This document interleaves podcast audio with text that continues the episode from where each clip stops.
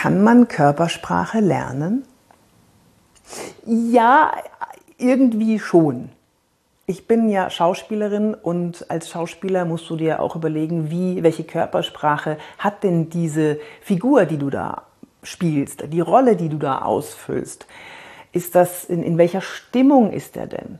Und als Körpersprachetrainerin, Auftrittsexpertin habe ich einen wichtigen Gedanken, den ich dir mitgeben möchte, dass du andere besser verstehst, dass du die Körpersprache anderer besser lesen kannst und deine Körpersprache anpassen kannst, situationsadaptiv authentisch. Du sollst dich nicht verändern, du sollst dich nicht verbiegen, du sollst dich nicht verstellen. Das wollen wir nicht.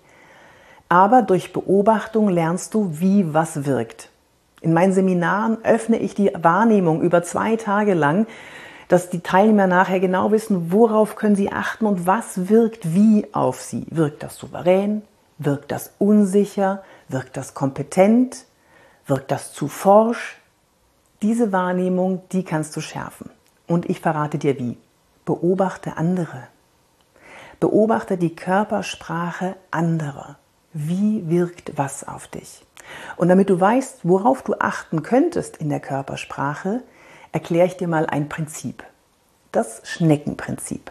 Die Amerikaner sagen Turtle Principle dazu, aber in Deutschland haben wir so wenig Turtles, also machen wir Schnecken. Schnecken haben wir genug. Weinbergschnecken, äh, Schnecken mit Häuschen. Und eine Schnecke, was macht die, wenn sie sich bedroht fühlt, wenn der Fressfeind kommt, wenn ihre Existenz gefährdet ist? Sie zieht sich in ihr Häuschen zurück. Hast du früher auch auf die Augen der Schnecken getippt, um zu sehen, dass sie ihre Augen so reinziehen? Und genau das machen wir auch. Wir ziehen uns zurück. Wir ziehen nicht die Augen ein, wir ziehen uns zurück in unsere schützende Schale. Die schützende Schale sind bei uns zum Beispiel die Schultern. Hier sind wir schwer verletzbar. Oder die Außenseiten unserer Beine. Und wenn wir uns unsicher fühlen, dann drehen wir die verletzlichen Seiten zueinander und schützen sie mit den starken Außenseiten. Zum Beispiel, indem wir unsere Fußspitzen zueinander zeigen lassen. Das wirkt unsicher auf den anderen, weil das in unserem evolutionären Programm so drin ist. Jemand, der sich schützt, versteckt und schützt seine verletzlichen Seiten. Seine, zum Beispiel hier die Arme, hier ist es verletzlich, der Hals ist verletzlich, der Brustkorb ist verletzlich und die Innenseiten der Beine sind verletzlich und der Bauch ist auch verletzlich. Und deswegen achte mal auf das Schneckenprinzip, was du siehst und beobachtest bei anderen. Zieht jemand die Schultern hoch? Dreht jemand die Fußspitzen zueinander? Nimmt jemand das Kinn runter? Oder geht natürlich auch anders, nimmt er das Kinn hoch. Hier, beiß mich doch. Trau dich. Hm? Ja, deswegen wirkt das arrogant, wenn wir unseren verletzlichen Hals demonstrativ hinhalten und dabei auch nicht lächeln. Ganz wichtig ist jetzt, dass du nicht überinterpretierst. Bitte nur beobachten. Beobachte, ob das Schneckenprinzip gerade greift, ob sich jemand schützt mit den starken Außenseiten. Du weißt nicht, was wirklich drinsteckt in demjenigen. Du weißt das einfach nicht. Das würdest du nur mit Fragen rausbekommen. Und die richtigen Fragen zur richtigen Zeit zu stellen, uff, das ist tricky.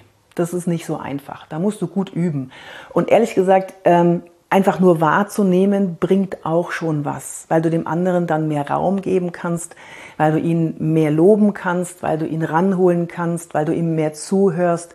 Diese Signale bei anderen zu sehen, dass sie sich schützen, das heißt, sie fühlen sich nicht wohl, offensichtlich, aus welchem Grund auch immer, ist für dich als Gesprächspartner ein gutes Zeichen, ihm jetzt mehr Raum zu geben und ihm das Gefühl zu geben, dass er sich hier bei dir wohlfühlen kann. Und du wirst sehen, wenn du ihm ein gutes Gefühl, ihm oder ihr ein gutes Gefühl gibst, dann wird sich die Körpersprache nach und nach entspannen und ihr könnt ein wunderbares, tolles, fruchtbares, erfolgreiches Gespräch führen. Wenn dir das gefallen hat, dann lass mal doch ein Abo da oder besuch mich auf LinkedIn oder TikTok.